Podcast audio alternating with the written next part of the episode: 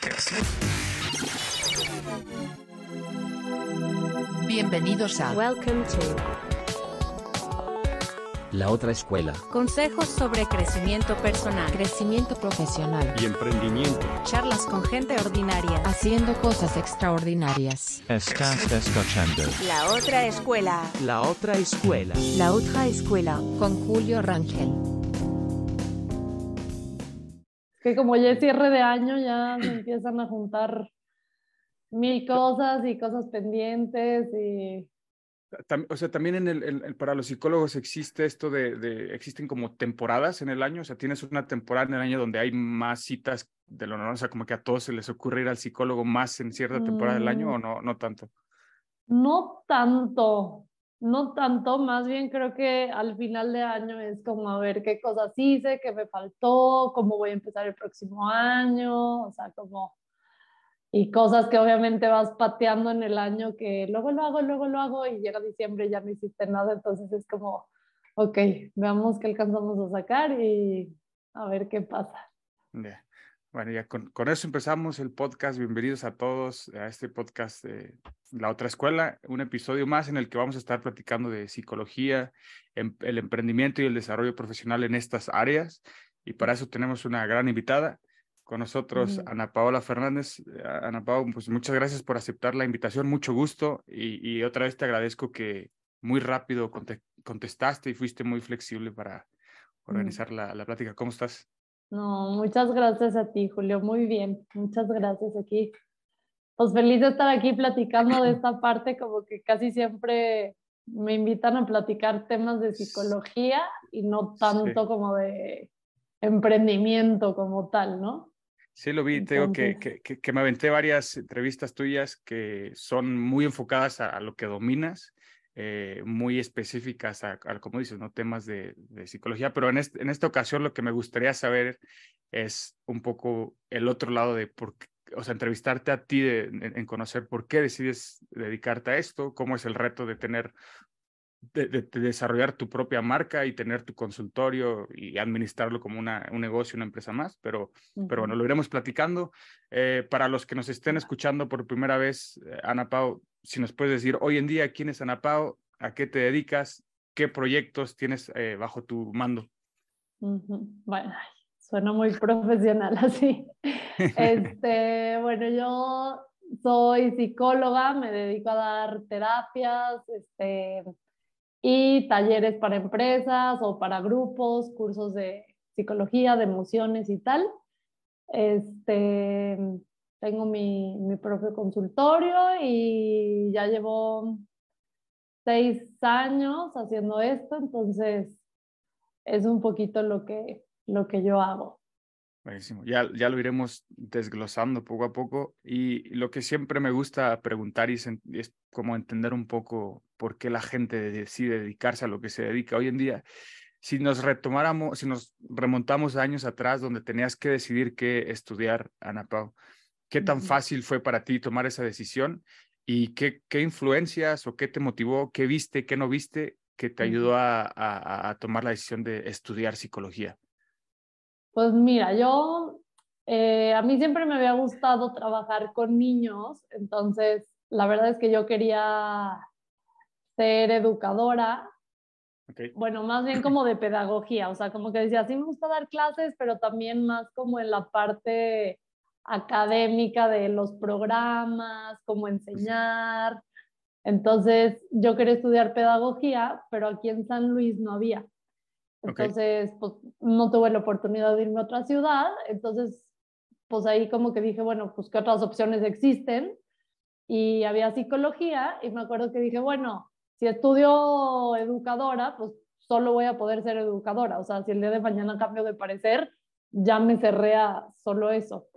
Y si estudio psicología, pues, o sea, puedo enfocarme en psicología educativa o en laboral o en clínica y ya como que tengo más chance de cambiar de opinión.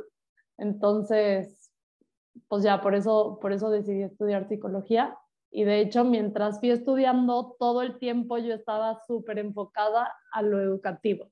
O sea, las clases de educativa, hice mis prácticas en una escuela, este, esas materias eran mis favoritas y las otras pues me gustaban, pero hasta ahí, ¿no? ¿Qué, qué tan fácil eh, es, fue para ti mientras estabas estudiando psicología? ¿Qué tan fácil fue eh, experimentar lo que sucede en el mundo real? Es decir, una cosa es lo que aprendes tú en, en, en las clases, en los libros. Pero creo yo que también, como pasa en otras profesiones, otra cosa ya es cuando empiezas a experimentarlo en el, en el mundo real, ¿no? Eh, mientras era, fuiste estudiante, ¿fue fácil eh, ir teniendo esas pequeñas experiencias fuera del salón de clases como para ir probando qué sí tengo, qué no tengo, qué me falta para ser una buena psicóloga o para desarrollarme bien en esta área de la psicología? Sí, creo que, creo que es de las partes más importantes. Obviamente en las clases eh, me gustaba mucho, pues, como lo que nos enseñaban, las materias, este, todo lo, lo nuevo que estaba aprendiendo, pero creo que mucho de lo que me ayudó fue como salir al mundo y hacer las prácticas, o sea, trabajar en una escuela, trabajar en una empresa, en, en la universidad donde yo estaba, cada semestre, o sea, los últimos tres semestres hacías unas prácticas educativas, luego laborales y luego clínicas. Y ahí, de hecho, fue cuando yo dije, no, lo mío es lo clínico 100%. O sea, como que siempre en la carrera fueron como las dos, pero yo ya tenía este chip muy de que educativo, educativo.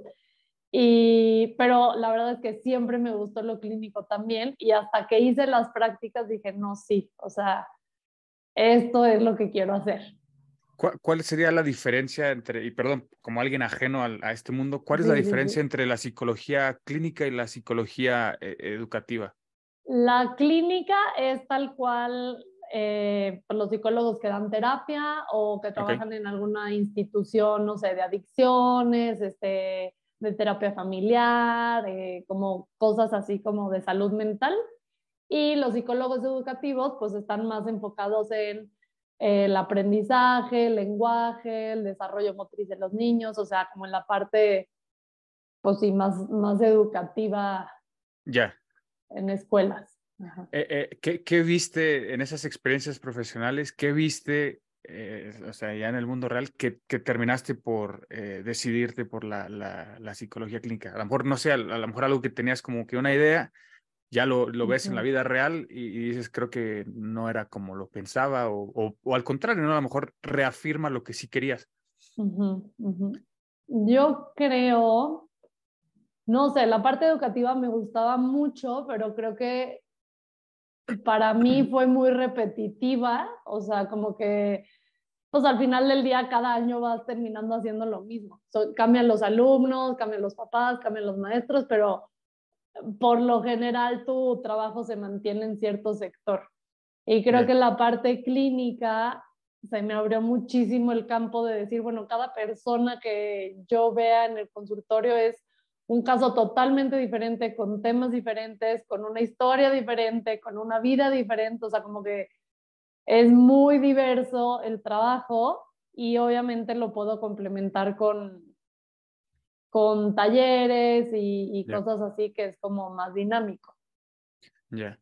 Sie- Siempre he tenido esta idea de que la- la- las personas que se dedican a, a ser psicólogos deben de tener eh, ciertas habilidades eh, para poder soportar, bueno, no, no sé si es la palabra correcta soportar, pero poder llevar tantas conversaciones, como tú dices, tantos casos, tantas conversaciones diferentes y, y al final no terminarte tú a- abrumándote, ¿no? O sea, Ujú. eh, y ahí quiero hacerte dos preguntas. Una es, eh, cuando empezaste ya, dejas la escuela y empiezas a dedicarte a, a esto ya de, de forma profesional, eh, hubo cosas que dices, creo que me falta desarrollar, creo que necesito mejorar en esto, creo que necesito eh, practicar estas, esta, esta y esta habilidad, o, o, o sientes que desde un inicio ya, mm, pues no, no que se te haya dado natural, pero fluía tranquilamente para ti, esas, esas habilidades que demanda ser psicólogo. Mm, No, creo que ciertas habilidades pues las traes, ¿no? O sea, como que por algo estudias eso. Eh, pero de hecho, para poder dar terapia necesitas hacer una especialización. O sea, no, no por ser psicólogo significa que puedas dar terapia, porque ya dar terapia ya es otro cuento. O sea, ya tienes que estar mucho más especializada en eso y tener como como un sustento de cómo acompañar a las personas en el proceso, en el proceso terapéutico. Entonces, pues obviamente yo, bueno, me voy a adelantar, pero yo me especialicé Dale, en dale, terapia sí. de arte, Ujú. que para mí me ha servido muchísimo, o sea, es el sustento con el que yo doy mis terapias, pero obviamente aún teniendo ese sustento, pues las primeras terapias es como de, a ver, Sí. ¿y ahora qué hago? ¿Ahora qué digo? Este, ¿Qué sigue de esto? ¿Qué va con esto? O sea, como cualquier cosa que, que empiezas a hacer, ¿no? Que Me aunque imagino que- sepas la teoría, ah, perdón, que aunque sepas No, la teoría, ya hacerlo en la vida real, pues ya es otra cosa. Cre- Creo que también, digo, cor- corrígeme si estoy en lo equivocado, pero es como cualquier otra, eh, pudiera ser como cualquier otra profesión, que es la, eh, la práctica, es lo que va haciendo al maestro, ¿no? Me, me imagino que mientras más eh, terapias vayas dando, mejor te vas haciendo en ellas, ¿no? Pa- ¿Pasa igual así en la psicología o no tanto así? Sí, sí, sí, creo que sí, y también mucho es, creo que es de práctica, pero también de teoría. Por ejemplo, nosotros Ok. usamos algo que se llaman supervisiones, que es los casos que yo voy teniendo, los comento con mi mentora, por así decir, Sí. que me va guiando y me va diciendo, fíjate en esto, no te estás dando cuenta de este Ah, tema, eh, investiga esta parte de la persona, pregúntale tal, como que te va guiando de afuera en lo que empiezas a hacer tus casos. Y ya Ah. obviamente esas son como tus prácticas, por así decir, que a la fecha yo de repente sigo teniendo mis supervisiones, no sé, con Sí. casos que ya llevo avanzado o que me siento atorada o que digo esto no sale de aquí, esto cómo le hago acá. Siempre tienes como este supervisor o supervisora que te ayuda pues como a dar otro panorama, obviamente tiene mucha más experiencia que tú y, y creo que te va ayudando mucho en ese sentido. Eh, Eso quería preguntarte si esta figura de, de supervisor es algo que, digo, al menos en tu caso, por lo que dices, sí, sí la sigues manteniendo, pero eh, es algo que se, que se recomienda como buena práctica entre psicólogos. Sí, sí, totalmente. Sobre todo al principio, o sea, sobre todo cuando empiezas. Yo me acuerdo cuando empecé, yo tenía la consulta con el paciente y le hablaba a mi supervisora. O sea, de a tiro por viaje. Y ahorita te digo, ya nada más es con alguno que otro paciente y ya después Sí. de cierto tiempo que, ay, como que ya hice esto, esto, esto y nada más no sale, qué me está faltando, qué no estoy viendo. Es como para tener este tercer ojo que, que pueda ayudarte a ver cosas que igual a ti ya se te están pasando, que no estás dándote cuenta. Ya, interesante. Ujú. Eh, yo, ahorita me gustaría preguntarte más cosas sobre cómo es tu rutina como, como, como psicóloga, ¿no? Porque una de las cosas que se me viene a la mente es que un psicólogo también tiene su psicólogo, así como tiene su supervisor. Sí. No todo el tiempo, pero sí, digo, la psicología es muy como, no hay una regla estable- establecida así tal cual, cada corriente tiene como diferentes características, pero sí, totalmente, o sea, para ser psicólogo, pues durante la carrera te dicen necesitas llevar terapia y todavía allá afuera, pues obviamente los, los psicólogos somos personas, entonces pues vamos teniendo Sí. también nuestros propios temas de nuestra propia vida y para que eso no afecte o no influya en el proceso, pues tenemos que ir a terapia y resolver nuestras cosas por aparte. Ya, ya. Digo, me, me quiero regresar un poco, un poco más hacia atrás, eh, Ana Pau, y, quiero retomar eso de que cuando ya empieces en el mundo laboral, eh, me imagino que igual como cualquier otra profesión, ¿no? existe también mucha, muchos más psicólogos, ¿no? Y, dentro de, a lo mejor, eh, obviamente de, los psicólogos hay, niveles y hay espe- especializaciones, pero sí creo yo que tienes que, que encontrar una forma de diferenciarte, como lo mencionabas, y en tu caso, ¿lo sentiste así? Cuando terminas, ya sales de la carrera, vas a ser psicóloga eh, profesional. ¿Sí sentiste eso de necesito hacer algo para, para diferen- diferenciarme de 10, 15, 20, 50 psicólogos más que pueden existir, no solo en mi ciudad, sino en una región, en Mm. el país? ¿Lo sentiste así también? Mm, No, la verdad es que no. O sea, yo como que todo se fue dando muy chistoso, o sea, nada, nada fue como planeado. De hecho, la terapia de arte en la carrera ni siquiera nos la enseñaron. O sea, no, nadie nos habló nunca de eso. yo cuando terminé la carrera me tuve la oportunidad de irme a Madrid seis meses de intercambio y ahí tomé un curso de terapia de arte. A mí siempre me ha gustado pintar, dibujar, manualidad, o sea, todo lo que tenga que ver con arte, a mí desde chiquita me encanta. Entonces, cuando vi eso, dije, ay, mira, pues voy a ir a ver, pues a ver de qué se trata, qué es esto, nunca me habían dicho. Y tomé ese curso y ya dije, esto es lo que quiero hacer mm, toda mi vida, casi, casi, ¿no? O sea, dije, esto es lo mío 100%. Entonces, pues ya cuando regresé, busqué especializarme en eso, pero creo que no lo hice como en este sentido de, ¿qué me va a distinguir de las otras personas? O sea, más bien fue como, no marches, esto me encanta, esto junta las dos cosas que más me gusta, o sea, mi trabajo, mi profesión y lo que más me gusta hacer en uno, entonces, literalmente, esto quiero hacer. Está interesante porque, digo, yo me dedico a, cosas de Internet y eh, ventas por Internet y demás, y, normalmente lo que pasa eh, es cuando juntas eh, lo que funciona bien en una industria con lo que funciona bien en otra industria y los unes, ahí es cuando vienen estas como, ¡pah! como innovaciones y dices, wow, ¿cómo se le ocurrió y demás? Mm, está interesante cómo encuentras tú esto, esta vertiente, digamos, de la psicología o este tipo de terapias donde pues mezclas dos áreas que a lo mejor uno no se imaginaría que pudieran convivir juntas, ¿no? Eh, cuando regresas a México, era, e, es, ¿eso estaba en, pañales, por así decirlo? ¿No había alguien que se dedicara a eso? No, sí. Yo creo que en general este tipo de terapia empezó hace como 70 años, entonces es relativamente nueva. O sea, las otras llevan miles de años. Eh, entonces, creo que sigue en pañales todavía. De hecho, aquí en México ni siquiera existe la maestría como tal. Ok. Em, y es algo como muy nuevo todavía. Obviamente hay mucha gente aquí en México que ya lo hace, en donde yo me formé, pues hay varias psicólogas este, y psicólogos que, que practican este tipo de terapia, pero sí es algo, como dices, que todavía está en pañales, casi, casi ante, eh, ante esa como, mm, voy a poner entre comillas, novedad, o a lo mejor también desconocimiento que, que pudiera existir alrededor de este, este tipo de terapias, del, del arte con la psicología, eh, ¿cuál, ¿cuál fue el principal reto a la hora de que querías dar a, conocer este servicio e ir por esos primeros, voy a ponerle entre comillas, clientes? ¿Fue difícil decir, venderles la idea o explicarles de qué se trataba esto? Sí, creo que lo más difícil o parte de lo más complicado ha sido como que yo les digo terapia de arte y todo el mundo automáticamente piensa en niños. Dice, ay, qué padre, trabajas con niños, ay, te voy a llevar a mi hijo, ay. Y de hecho yo no trabajo con niños, o sea, yo no estoy, para trabajar con niños tienes que hacer otra especialización aparte, entonces la verdad es que yo con niños no, no trabajo, o sea, no, no es lo mío. ¿No? Entonces, eh, eso por una parte. Y por otra, también es como, es que yo no sé dibujar, yo no sé pintar, a mí no me gusta eso del arte, entonces no, yo no voy a ir.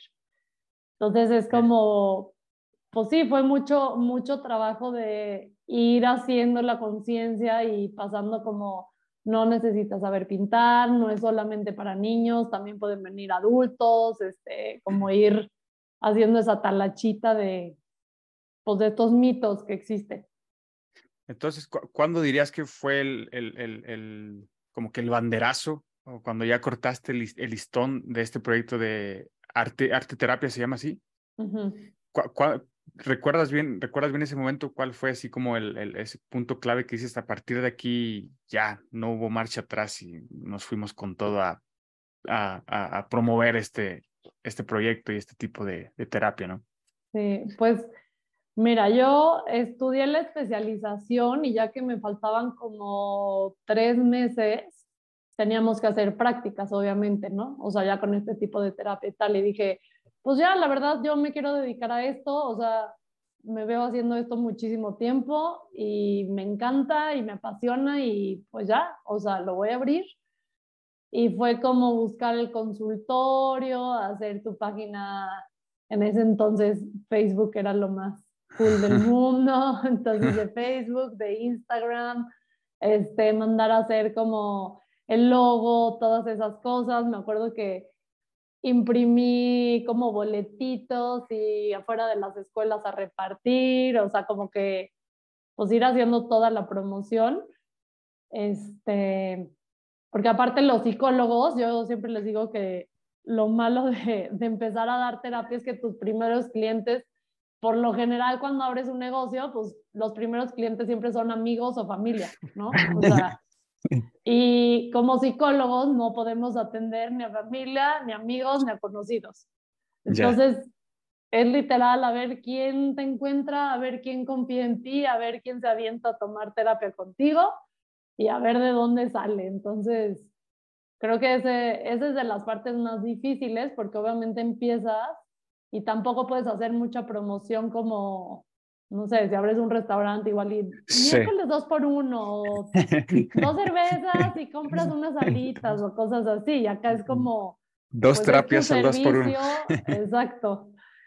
Entonces, creo que esa fue de la parte más difícil, pero pues sí, hace casi seis años empecé y fue así poquito a poquito, o sea, no, creo que es algo que ha ido creciendo muy paso a pasito, o sea, no es como Sí. que, ay, de repente abrí y ya todo mágicamente funcionó.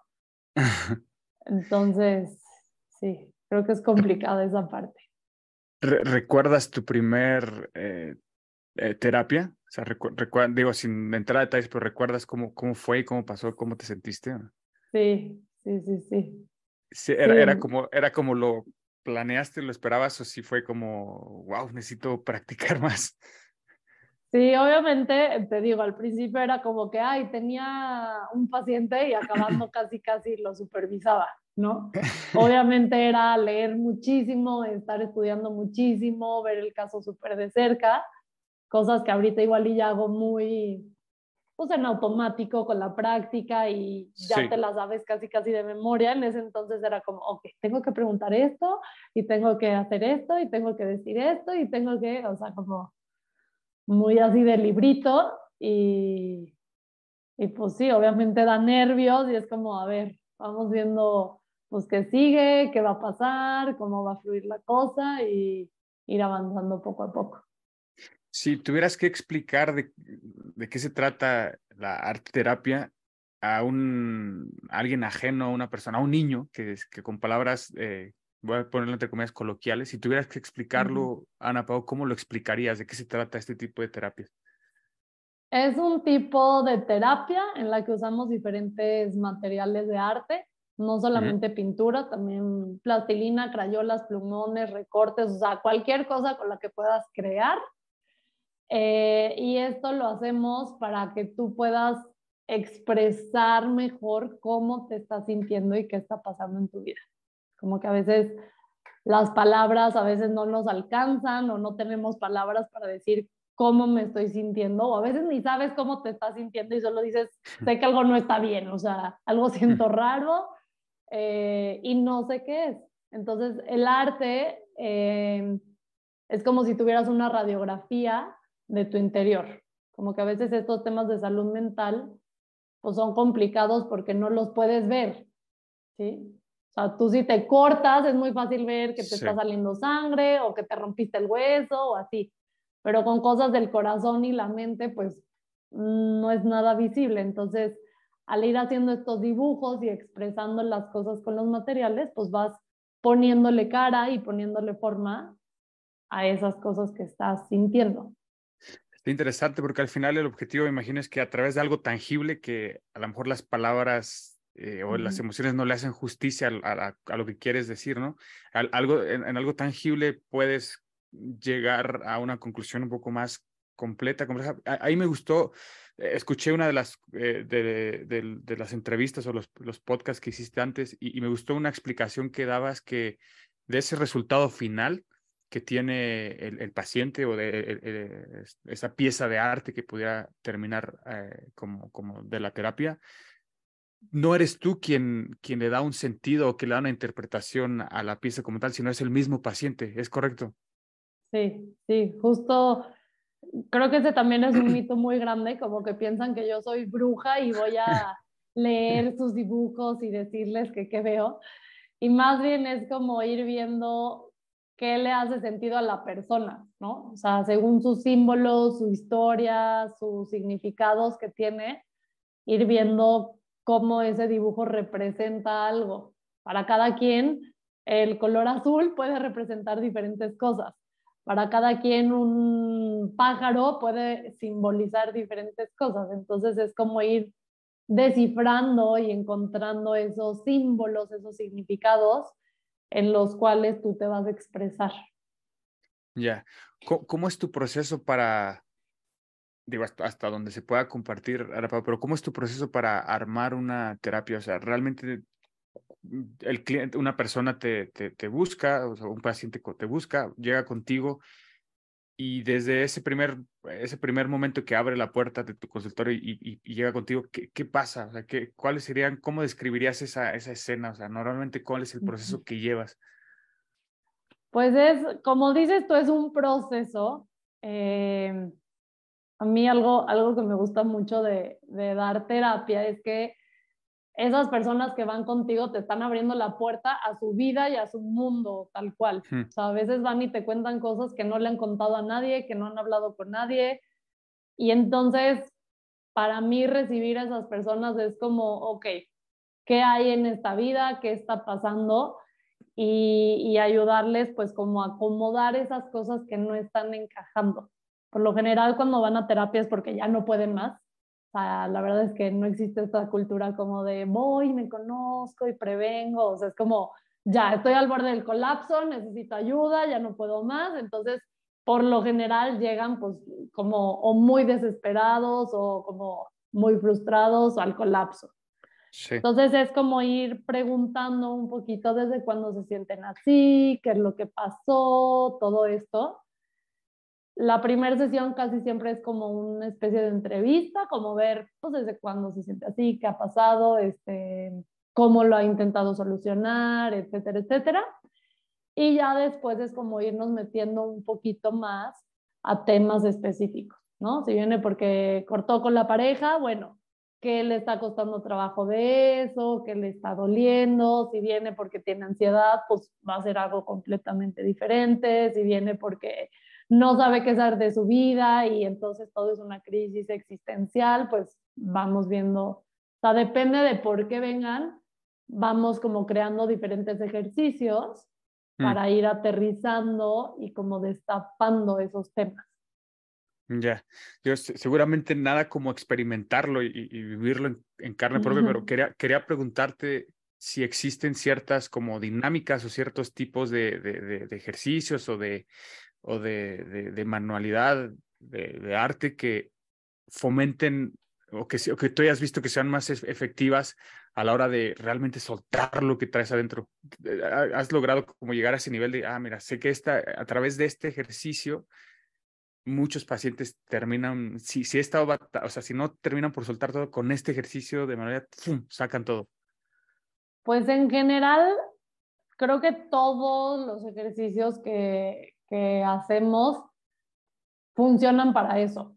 O sea, sea del tema que sea, sea con el material que sea, al final del día, el tú expresarte en una hoja, pues es una manera de soltarlo y además tiene como el poder de que no hay como filtro. A veces con las palabras es como, ay no, qué pena decir esto, ay no, ¿qué van a decir? Van a pensar que estoy loca o lo que sea.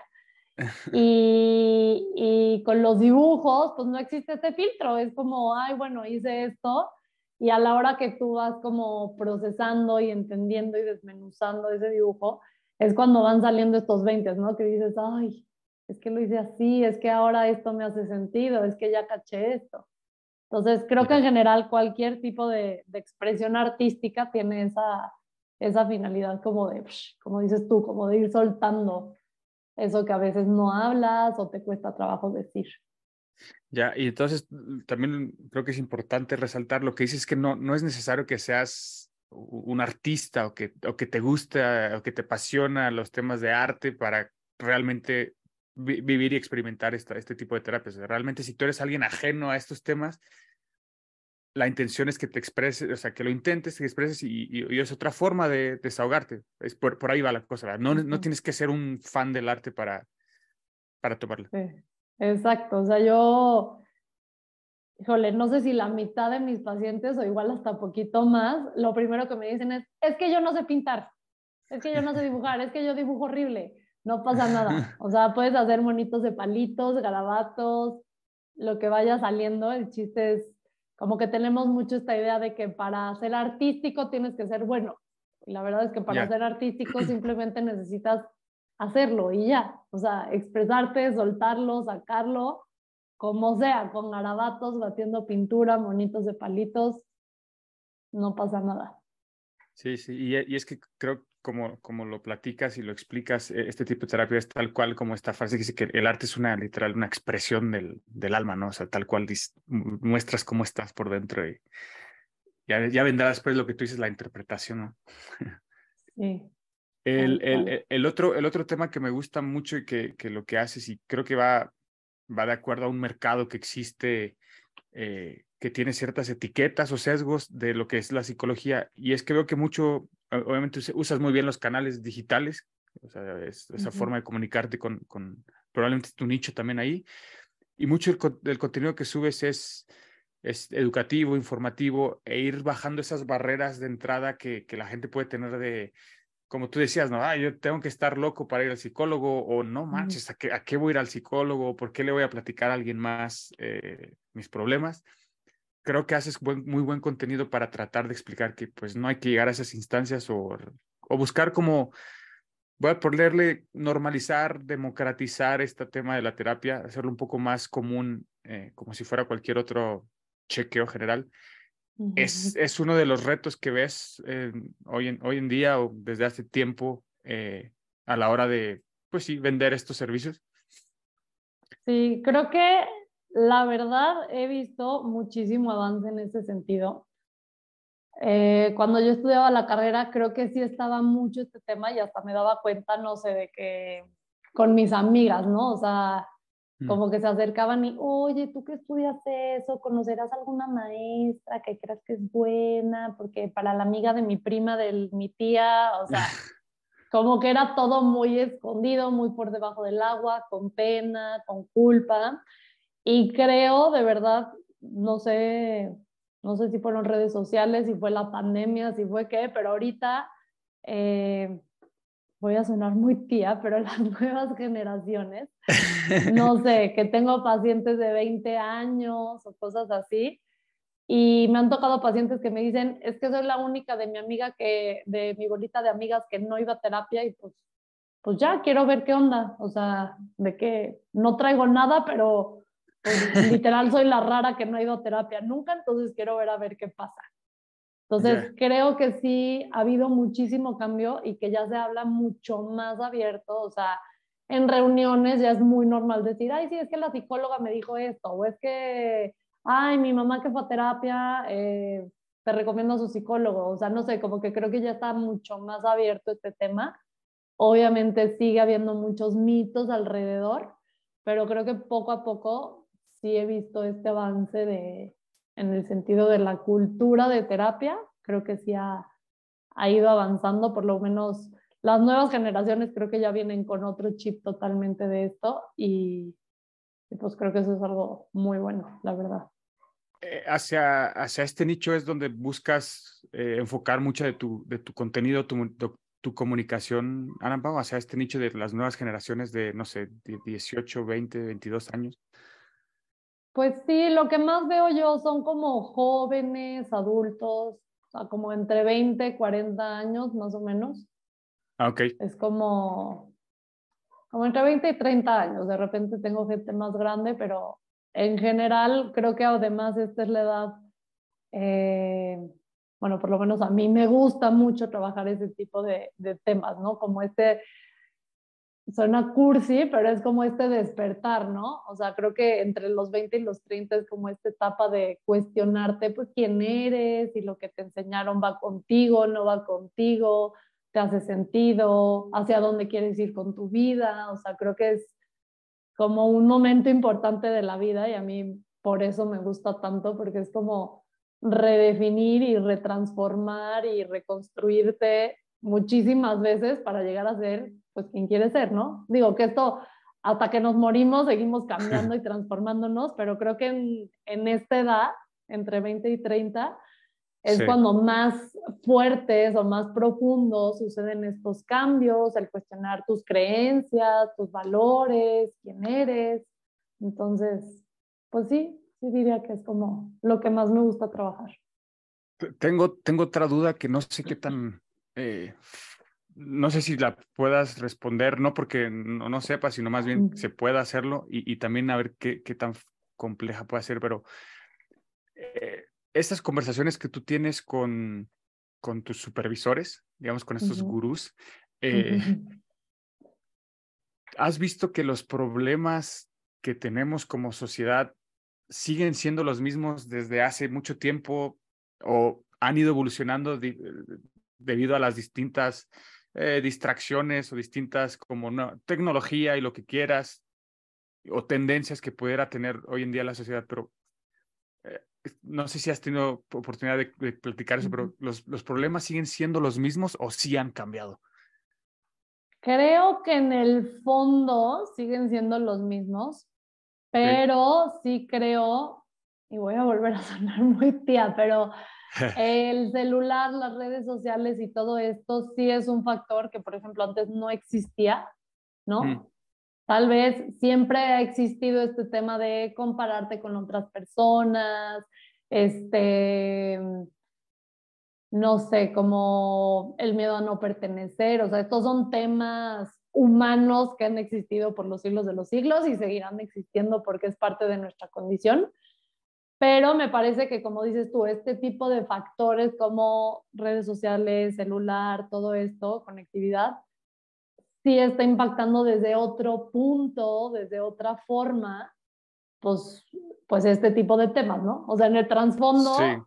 eh, la competencia va a seguir siempre y, y el compararte con otras personas es parte de la naturaleza humana, pero el sumarle este factor de que ahora te puedes comparar con 8 millones de personas y con la supermodelo y con, o sea, creo que este factorcito sí, sí está cambiando y sí creo que vaya a haber, igual y no ahorita, igual y después, como, digo, esto es mío, ¿eh? O sea, Sí, no sí, sí. hay sustento científico, pero creo que sí va a haber, eh, pues como nuevos padecimientos mentales o como nuevos malestares humanos en torno a esto, o sea, que se desarrollen a partir de estas tecnologías. Sí, y, tiene sentido. Yo creo que cada vez, bueno, la- lamentablemente la- somos dependientes de, la, del celular, ¿no? De la tecnología y específicamente las redes sociales. ¿Tú cómo equilibras eso, Ana? Porque sé que al final, como todo, ¿no? Tiene sus cosas buenas y sus cosas malas. Creo que lo positivo es que es un bu- muy buen canal de comunicación tuyo donde das buen contenido. También es un canal de, de, de comunicación directa y, y de, de clientes también. ¿Cómo eres tú con, con las redes sociales? ¿Cómo pones un límite entre, pues esto sí es laboral y aquí ya esto es más personal y qué tanto uso le das, no? Sí, creo que la verdad es que redes sociales personales, o sea, antes de, de abrir el consultorio y así, mis redes sociales eran nulas, o sea, lo usaba una vez Siempre ha sido nunca. ajena, ajena o muy apartado. Soy cero tecnología, cero tecnología.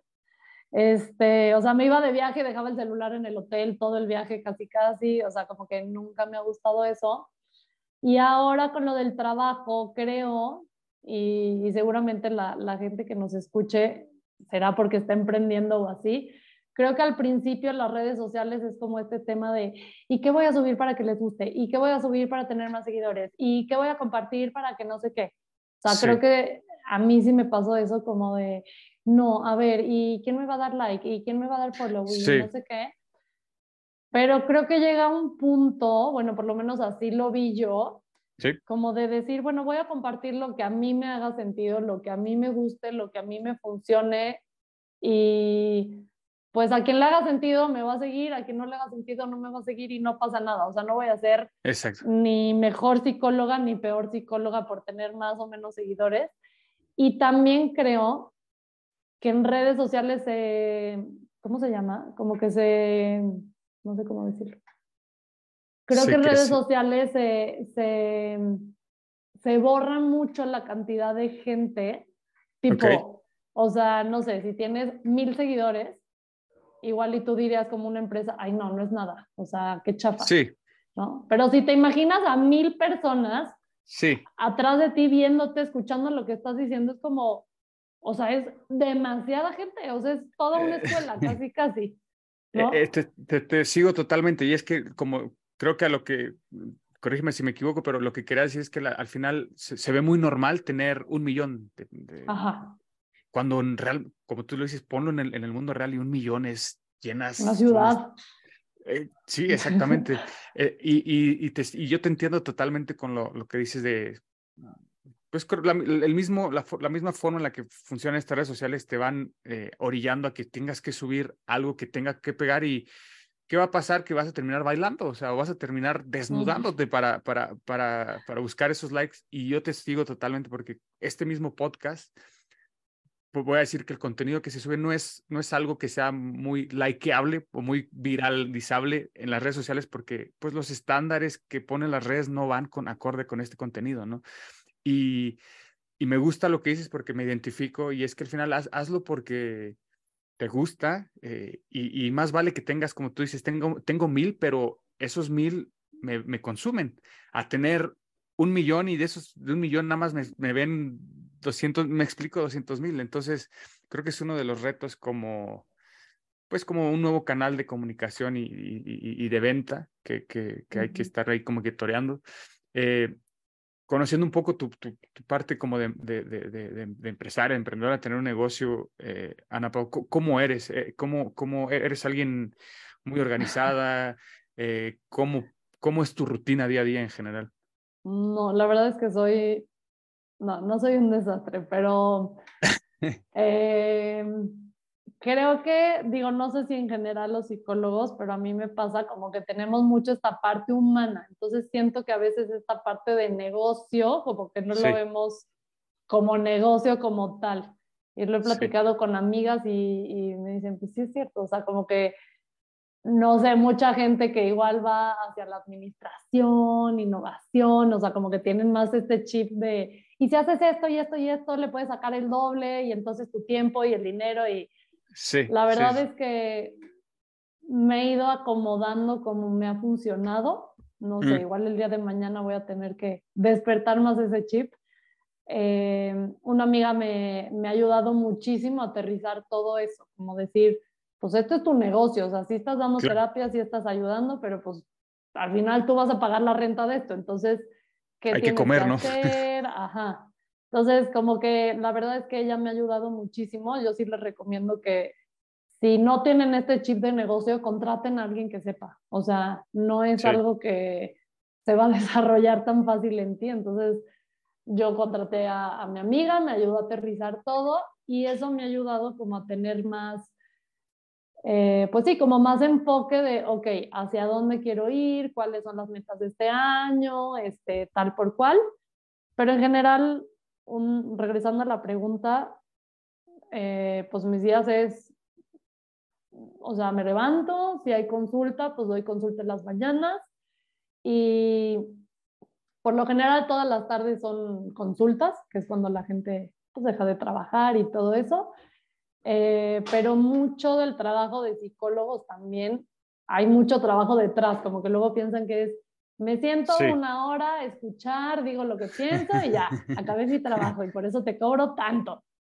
Y la verdad es que hay muchísimo trabajo detrás de cada caso. O sea, nosotros tomamos nota, bajamos todo el caso, vemos qué corrientes pueden sustentarlo, leemos libros para ir pues como acompañando, buscamos recursos para decir, le voy a mandar este video, voy a ponerle esta película. O sea, como que hay mucha planeación también detrás de una terapia. No solamente es la hora que nos sentamos, hay mucho trabajo detrás. Entonces, pues ahí voy haciendo eso. También doy cursos. Entonces también mucho es como la planeación de los cursos, este, para los grupos, darles el seguimiento. Y también la verdad es que ahorita mucha parte la uso en redes sociales. O sea, a ver, ¿qué, qué actividad voy a compartir? ¿Cómo lo quiero comunicar? Grabarlo, editarlo, todo eso. La verdad es que es un Sí. cohete. Entonces, pues un poco en eso. Sí, no, está, está interesante porque a lo mejor es todo, todo el trabajo que uno no ve, que uno no ve, que es, que es detrás de cámaras, que al final eh, siempre he pensado que cuando, cuando alguien lo hace ver fácil, no es porque, digo, es un, es, es un maestro en eso, simplemente, bueno, sí es un maestro porque ha pasado horas practicándolo que, pues, uno, uno pensará que estás improvisando cuando realmente no, es horas de preparación, entrenamiento que, como tú lo decías al inicio, ya, ya viene natural, ¿no? O sea, ya esas preguntas que ay, ¿qué tengo que hacer al inicio? Ya ahorita ya lo dominas para que, pues, uno de acá de lejos diga, wow, este, se le da natural, ¿no? Pero, pues, como dices, hay muchas horas que no ven la gente que, que trabajas. Eh, ya entrando a la, a la, parte final de la, de la charla, Ana Pau, y es sobre consejos, recomendaciones y tips que hayas aprendido a lo largo de, del camino hasta el día de hoy y, y, y, que le puedan servir a gente que se, que se interesaría eh, desarrollar en, en, en, estos temas de psicología. Si tuvieras que resumir tu experiencia personal y profesional al día de hoy en tres consejos, ¿cuáles tres consejos serían? Qué difícil. Eh, creo que el, primer, el primero y el más importante es que sean pacientes. O sea, creo que esto, estés haciendo el negocio que estés haciendo, eh, y, y, creo que más con, con, la psicología, por lo que les platiqué ahorita de los clientes, a quién puedes atender, a quién no, realmente son, no son meses, son años de estar yeah. ahí, estar ahí, estar ahí obviamente en este proceso va a haber 500 veces que digas, ya no puedo más, ya no quiero hacer esto, ya no me da el dinero, estoy poniendo de mi dinero para pagar la renta. O sea, saber que, y, creo que esto, la otra vez vi un video, pero saber que si es lo que realmente quieres hacer y te gusta hacer, lo hagas. O sea, te mantengas y veas, al final vas a encontrar la forma de cómo sacarlo. ¿No? Sí. Y si es para ti, las cosas también creo que se van a acomodar. Luego dices, ay, no, es que estoy batallando por aquí, por acá, no sale, no sale, no sale, ya van tres años y no sale, pues también por algo es, ¿no? O sea, igual y no es lo tuyo. Entonces, como que ir confiando también en la vida, a mí me ha pasado que, o sea, sí he sido muy paciente, pero también la vida me ha puesto como que en ese momento que ya digo de que ya, o sea, neta, sí. ya voy a renunciar a esto, es un fracaso, algo pasa, ¿no? Sí. Me llega algún cliente nuevo o me dan un taller que digo, bueno, mira, ahí la llevo. O alguien me dice que la ayude muchísimo, o sea, como que, pero sí, sí es tener que... mucha paciencia en el proceso, creo que ese sería uno. Otro sería como revisar la intención con la que estás haciendo ese emprendimiento o ese negocio. Okay. Porque creo que ahorita es como todo mundo tiene que emprender y sí. si no estás emprendiendo eres un loser, ¿no? Y creo que no es cualquier cosa, o sea, de verdad el trabajo sí. y el esfuerzo que le tienes que dedicar es demasiado, que si no te gusta, que si no te apasiona, que si no lo estás haciendo con una intención más fuerte y más poderosa detrás, va a haber un momento que vas a colapsar, ¿no? O sea, sí. porque pues no sé, o sea, como que si no está esa intención, yo me dedico a esto, luego me dicen como, ay, es buen negocio, no es buen negocio, les digo, pues a mí me da para vivir, eh, no sé si sea un buen o mal negocio, no lo empecé por eso, lo empecé porque sí. me gusta, porque me hace sentido y porque me siento cómoda haciéndolo. Y creo que el día claro. que ya no lo sienta, pues buscaré algo más, ¿no? Pero si no es algo que te apasiona totalmente, creo que es como, pues mejor busca otra cosa que hacer y no pasa nada. O sea, no, no es mejor ni peor sí. una cosa que la otra. Sí, totalmente de acuerdo. Que vaya más allá del dinero, ¿no? Porque cuando, cuando no haya, cuando no haya dinero es cuando hay, hay, que, hay que meterle más de lo normal, ¿no? Exacto. Y por lo general al principio nunca hay dinero. Entonces, pues es tener paciencia y mucha intención. Y creo que la tercera sería como que igual hagas lo que hagas, como hacerlo muy auténticamente. O sea, no intentar ser alguien más, vender algo más que no piensas, que no va contigo. Yo siempre les digo que, pues para vender todos seríamos millonarios, ¿no? O sea, hay muchas formas, como dices ahorita, yo me puedo grabar. Eh, quitándome la ropa, bailando, Sí. este, haciendo un millón de cosas que sé que me van a dar más dinero que lo que hago ahorita.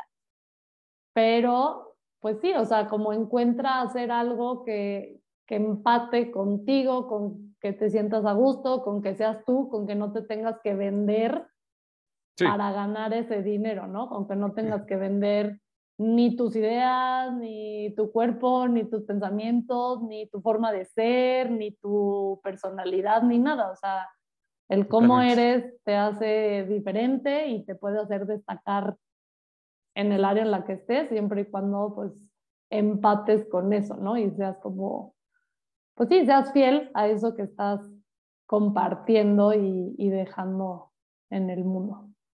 Buenísimo. Yo agregaría uno más y ese sería vayan a terapia. Vayan a terapia también, por favor, todos. Eh, ya antes de, antes de despedirnos, Ana Pau, para los que te quieran contactar y, conocer más de ti, de, de arte terapia, de tus servicios, eh, ¿cómo te pueden encontrar? ¿En qué redes sociales? ¿A dónde te pueden escribir? Estamos en Instagram y en TikTok eh, como arteterapia.mx y en, ahí tenemos toda la información, la verdad. Tenemos un- una página, un website que es arteterapia.mx también. Entonces, pues ahí estamos compartiendo tips, videos, ejercicios de arte terapia para cuidar tu, tu salud mental, tu bienestar, consejos de psicología, todo esto que seguro les van a ayudar.